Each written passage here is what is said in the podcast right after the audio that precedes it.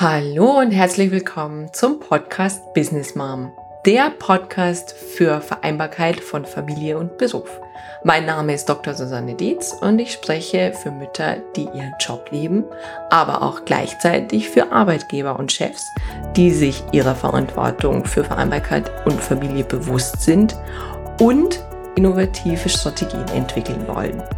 Heute geht es um das schlechte Gewissen. Das schlechte Gewissen von Müttern, das sie bei der Geburt des Kindes automatisch mitbekommen, wie sie damit umgehen können und wie Frau Altersvorsorge vornehmen kann, ohne dabei an das Thema Geld zu denken. Ich wünsche euch viel Spaß dabei. Ich habe länger überlegt, ob ich das Thema schlechtes Gewissen jetzt schon mit aufnehmen soll. Aber es schien mir so zentral, dass ich gesagt habe, nee, das muss jetzt auf jeden Fall gleich mit dazu. Und zwar schlechtes Gewissen, das haben wir Mütter automatisch mitbekommen, sobald dieses Baby auf der Welt ist. Und es kostet uns unglaublich viel Energie, unglaublich viel Lebensfreude und auch unglaublich viel Zeit. Deswegen bin ich der Meinung, dass es dann ein paar Worte dazu braucht und wir auch mal hinterfragen sollten, was ist vielleicht auch der Sinn des schlechten Gewissens, aber auch, wie können wir damit umgehen. Ich habe zum Beispiel ständig schlechtes Gewissen, wenn die Kinder bei mir mal Fernsehen dürfen. Ich habe ständig schlechtes Gewissen, wenn die Kinder Süßigkeiten essen. Ich habe aber auch ein schlechtes Gewissen meinen Kollegen gegenüber, wenn ich eben mal wieder nicht beim Kundentermin mit dabei sein kann. Und all das sind Dinge, die mir echt keinen Spaß machen. Wo ich merke, das zieht mir Energie, dahinter frage ich den Sinn, wieso brauche ich dieses schlechte Gewissen überhaupt, wieso macht's das mit mir? Und ich bin drauf gekommen, es kommt oftmals aus einer gesellschaftlichen Erwartungshaltung heraus. Also ich hätte zum Beispiel einen Fall ganz am Anfang bei der Ernährung des Kindes, dass mir jemand diesen Floh ins Ohr gesetzt hat, sobald dieses Kind nur einen Tropfen quasi künstliche Milch und nicht Muttermilch trinkt, ist dieser Schutz gegen sämtliche Allergien nicht mehr gewährleistet.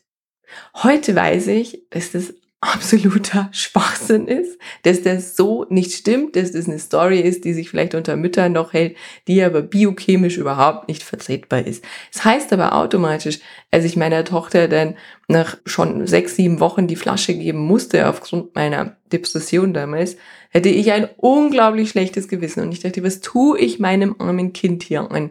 Und wie kann ich nur? Und was bin ich für eine schlechte Mutter?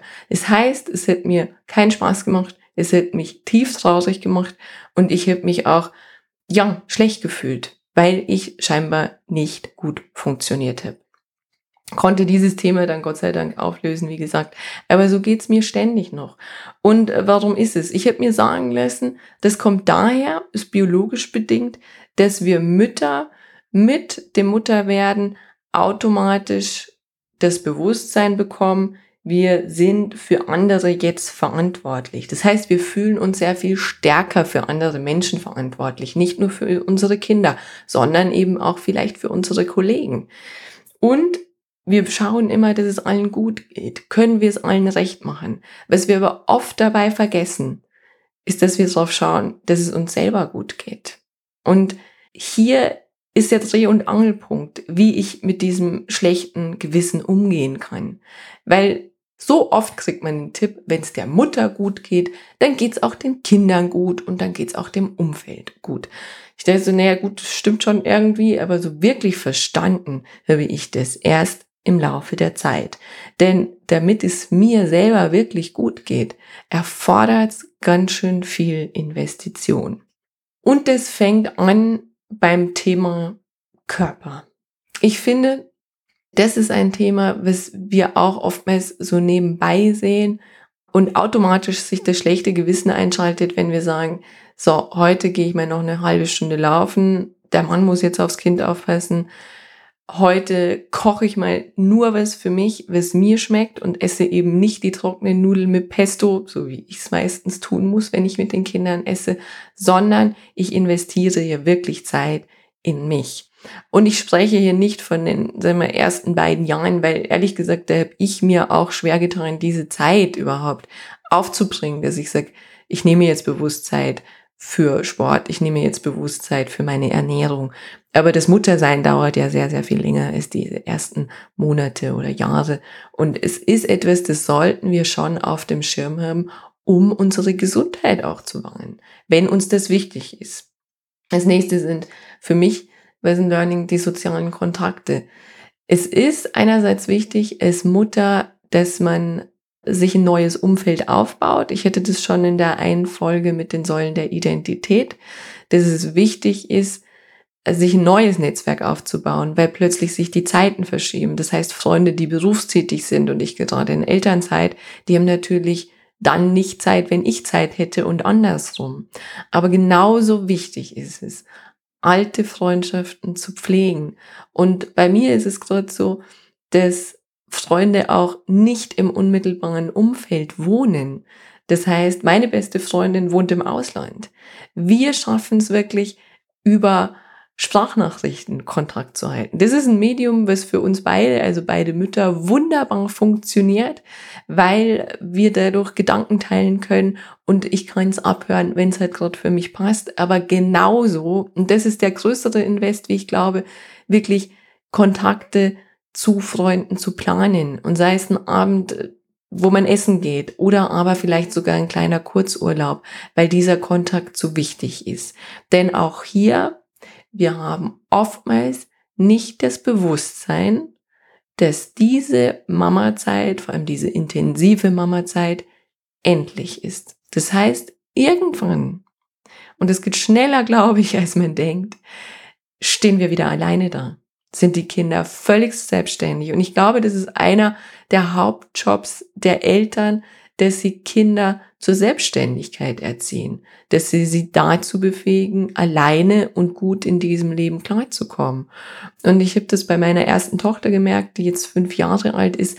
Den ersten Bruch gab es mit drei Jahren, wo sie sich wirklich ein Stück weit weiter abgelöst hat von mir und ich im ersten Moment Gefühle hätte wie, oh je, sie mag mich nicht mehr oder hat das jetzt mit unserem Baby zu tun, was jetzt da ist, ähm, haben wir irgendwie hier ein psychologisches Problem, aber es ist ein normaler Entwicklungsprozess.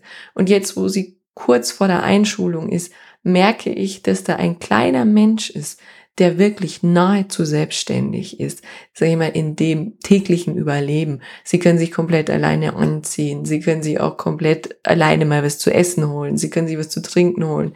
Ich kann ihr auch schon ein Stück weit Verantwortung übergeben, wenn ich sage, du guck mal kurz auf deine kleine Schwester, ich muss noch kurz was aus dem Keller holen. Also all das sind Dinge, die so, so schnell gehen und die die Kinder dann so, so schnell auch zu eigenständigen Lebewesen macht. Und plötzlich stehen vor allem wir Mütter alleine da. Das heißt, auch diese Kümmererverantwortung ist plötzlich weg. Und deshalb bin ich auch der Meinung, dass es so wichtig ist, rechtzeitig auch hier wieder zu investieren, auch in Freundschaften zu investieren. Zum einen, weil es uns in dem Moment natürlich unglaublich viel Energie auch gibt, nach, so, nach kräftezehrenden Monaten von Zahnens und Grippe und überhaupt. Aber auch, dass diese Kontakte bestehen bleiben, wenn eben die Phase, die intensive Phase des Elternwerdens erstmal vorbei ist.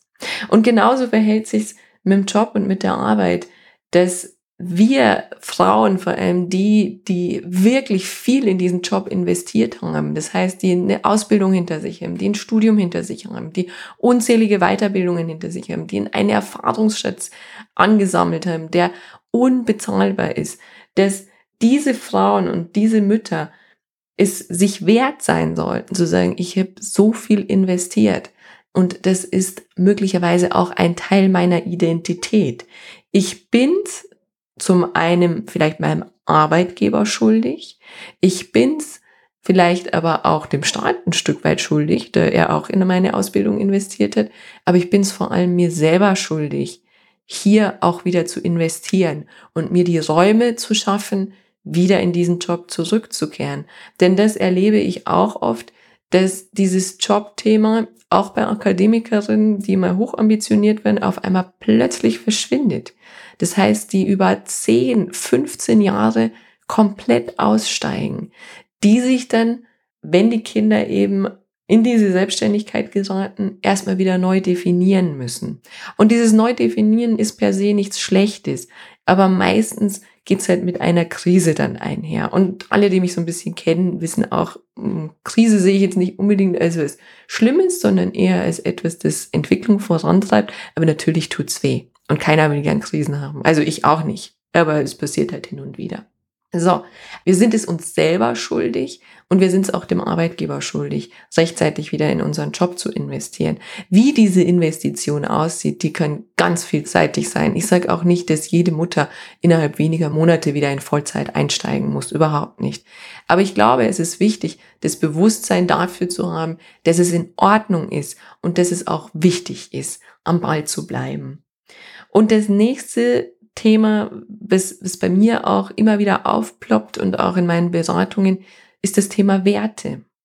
Wir haben generell nicht wirklich auf dem Schirm, was sind unsere Werte. Das geht oftmals so unter. Und ich sage ja auch immer, die meisten von uns und ich auch an vielen Tagen sind ganz schlechte Investoren, was ihre Lebenszeit angeht. Also das heißt, wir investieren Lebenszeit in Dinge, die uns überhaupt nicht wichtig sind, die nicht unseren Werten entsprechen. Also wenn mir der Job nicht wichtig ist, dann muss ich überlegen, warum tue ich das denn überhaupt? Und wenn ich auf die Idee komme, ja, der Job an sich macht mir keinen Spaß, aber ich brauche ja das Geld, um zu überleben, dann wäre das schon ein Wert. Also Überleben wäre ein Wert oder Geld wäre ein Wert.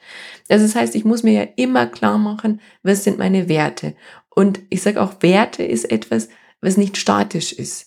Was mir heute wichtig ist, kann morgen gänzlich unwichtig sein. Und das erleben wir beim Elternwerden, beim Mütterwerden, dass plötzlich Dinge völligst unwichtig sind, die gestern noch total wichtig waren.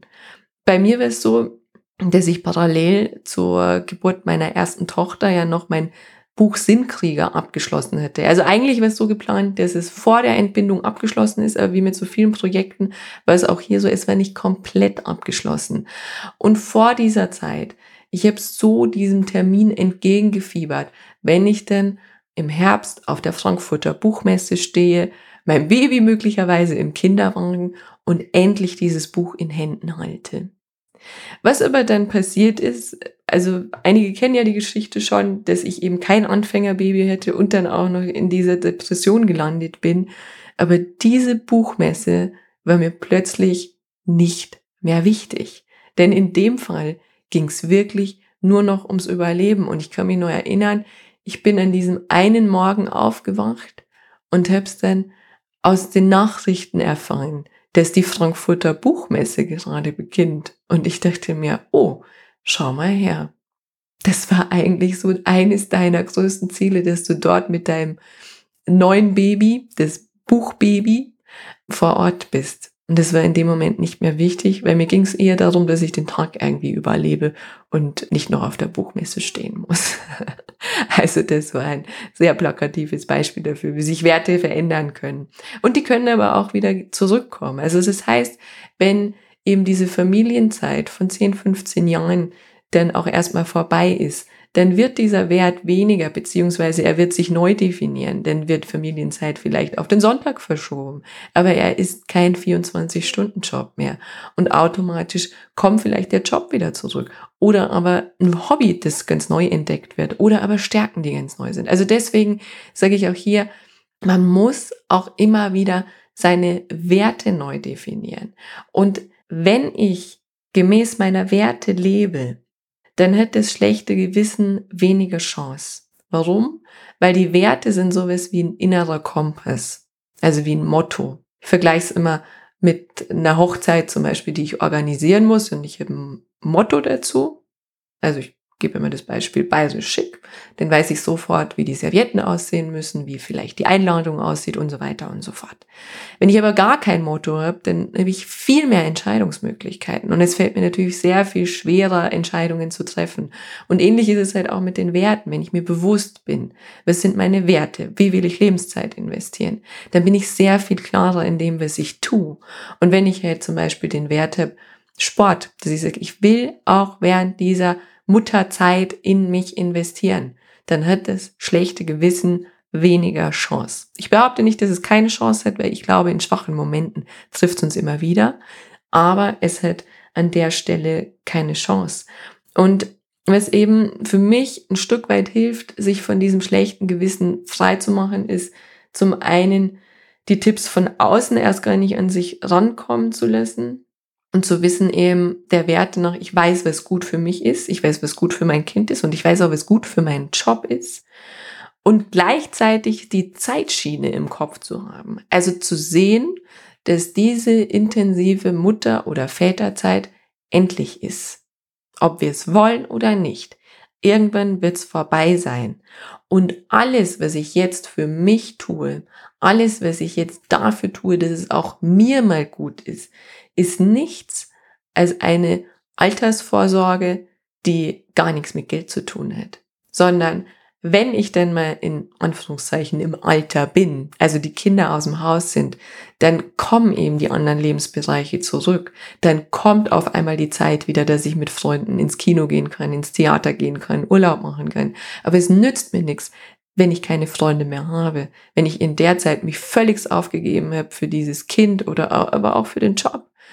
Und es nützt mir aber auch nichts, wenn ich sage, der Job wird mal so ein großer Teil von mir und ich habe ihn gänzlich aus den Augen verloren. Und dann, wenn die Kinder aus dem Haus sind, stehe ich erstmal ohne da. Und vor allem ohne Aufgabe und was ich dann erlebe, ohne Sinn. Und dann haben wir echt so eine hausgemachte Sinnkrise, wie gesagt, die nicht schlimm ist, die man lösen kann, die man aber annehmen muss und für sich das neu definieren muss. Ich wünsche euch allen mit dem schlechten Gewissen möglichst auch gute Erfahrungen. Weil natürlich ist es ein Kompass, der uns auch wieder aufzeigt, wo wir vielleicht gegen unsere Werte leben. Also auch das als Chance zu sehen, arbeite ich vielleicht gerade gegen meine Werte? Wieso bin ich denn eigentlich traurig? Wieso habe ich ein schlechtes Gewissen? Aber auch an der Stelle, gerade für die Mütter, die hier zuhören, zu sagen, es ist auch ein Stück meine Verpflichtung, immer wieder mal an mich zu denken, immer wieder mal in mich zu investieren. Zum einen, dass ich in diesen harten Zeiten in der Kraft bleibe. Zum einen, dass ich im Kontakt mit mir selber bleibe, wer ich eigentlich bin. Und zum anderen, dass ich auch investiere in eine Zeit nach dem Mama sein, wenn ein komplett neues Leben wieder beginnt. In diesem Sinne, ich wünsche euch eine freudige Zeit mit möglichst wenigen Momenten des schlechten Gewissens und freue mich auf ganz bald. Von Herzen danke, dass du wieder mit dabei warst. Wenn du mehr zu Business Mom erfahren willst, dann besuch mich doch einfach auf Facebook, Instagram, LinkedIn oder Xing oder geh direkt zu meiner Business Mom Website unter www.businessmom.de. Dran denken, Sinn im Business schreibt man bei mir immer mit zwei N. Dort findest du alles zu meinem Podcast, zu mir und meiner Person, meinen Beratungen, Seminaren, Coachings, Büchern und auch Vorträgen. Ich freue mich auf dich.